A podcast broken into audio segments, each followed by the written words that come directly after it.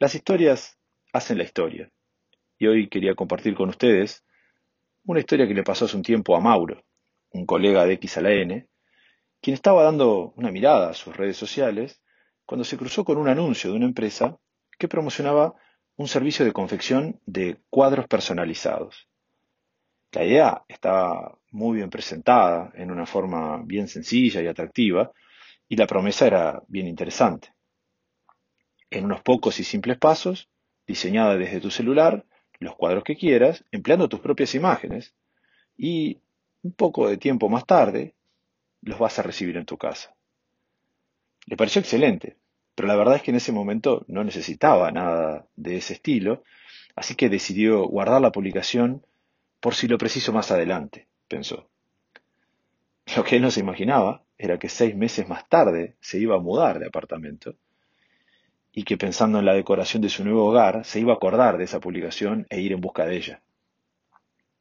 Así que entró a la página de esta empresa y con la intención de evaluar mejor de qué se trataba el servicio, eh, en una forma tan sencilla como prometía el anuncio, eligió el diseño y la disposición de los cuadros, cargó las fotos eh, de su celular y se encontró casi sin darse cuenta en el paso final del proceso, frente a un botón que aparecía visiblemente en la pantalla y que le invitaba a confirmar su orden.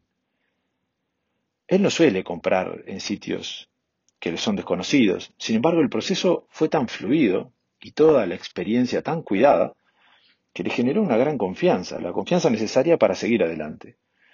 Así que al confirmar la compra, la página le presentó, además del imprescindible agradecimiento, información para hacer el tracking del envío y la promesa de que dos semanas más tarde recibiría sus cuadros.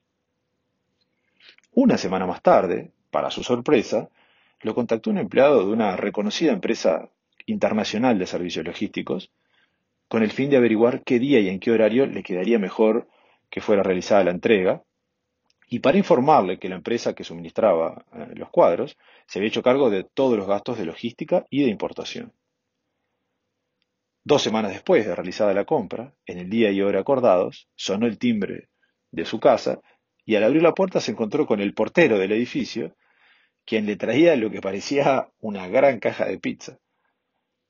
Por supuesto, al abrir la caja no fue pizza lo que encontró, sino que ahí estaban sus cuadros perfecta y prolijamente embalados en un papel especial, tal cual los había solicitado. Me emocionó la orientación al cliente de esta gente. No sé qué pasó del otro lado, nunca hablé con nadie de la empresa, pero todo funcionó como un relojito. Y las cosas llegaron, vaya a saber desde dónde, a la puerta de mi casa en el plazo prometido. Me dijo Mauro, muy entusiasmado, cuando me contó esta historia. En X N no nos cansamos de remarcar la importancia que tienen las emociones en todos los ámbitos en los que los seres humanos interactuamos. Como decimos una y otra vez, los seres humanos somos seres emocionales que aprendimos a pensar. El vínculo entre las organizaciones y sus clientes no es, por supuesto, una excepción. Como consumidores, somos mucho menos eh, racionales de lo que nos gusta creer y a la hora de tomar decisiones, las emociones juegan un rol fundamental. Cuando las organizaciones son capaces de consistentemente generar emociones positivas en sus clientes, no solo aumentan significativamente las chances de crecer y de prosperar, sino que están aportando su granito de arena a mejorar la calidad de vida de todos nosotros. Así que en gran medida se trata de crear emociones. Y si de eso se trata, lo primero que nos viene a la mente es el rol eh, clave que juegan todas las personas que están en contacto directo con el cliente. Y sin dudas que esto es determinante y es un aspecto que hemos explorado bastante en oportunidades anteriores. E incluso hablamos en forma específica de la importancia del relacionamiento con los clientes. Sin embargo, esta historia expone otra posibilidad la posibilidad de generar emociones sin que participen personas en la interacción con el cliente, como le pasó a Mauro, como el entusiasmo que le generó a Mauro.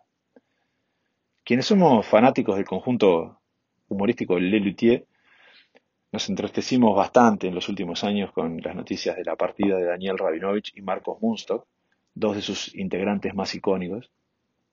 Y en una entrevista en ocasión de la primera de estas pérdidas, Alejandro Dolina, refiriéndose a, este increíble grupo, decía que con la partida de Daniel, y abro comillas, empieza a irse una forma de trabajar que no tiene reemplazo, que es la forma de prepararse muchísimo, de hacer las cosas con una excelencia rayana en la obsesión, de buscar los recursos artísticos, humorísticos, sin darse uno mismo ningún permiso. Con el resto de sus compañeros, producían un motivo de risa que no siempre es considerado. Muchas veces el hacer bien no, el hacer demasiado bien una cosa, produce gracia. Produce en el espíritu una sensación cercana a la risa. En forma análoga, cuando la entrega de los productos o servicios se aplica a esa búsqueda de la excelencia rayana en la obsesión, suele generarse en los clientes esa sensación cercana a la risa. Esa especie de emoción que sentimos cuando somos testigos de algo que funciona a la perfección y no somos capaces de entender cómo es posible. Son esas situaciones que nos arrancan eh, casi involuntariamente esa expresión de estos tipos son increíbles en general sentimos, y, muchas veces con razón, que los procesos eh, se transforman en, algo impersonal o frío o hasta mecánico, algo en las antípodas del reino de las emociones. Sin embargo, cabe preguntarse, ¿puede un conjunto de procesos definidos inteligentemente y ejecutados en forma impecable generar algún tipo de emoción? La respuesta es sí.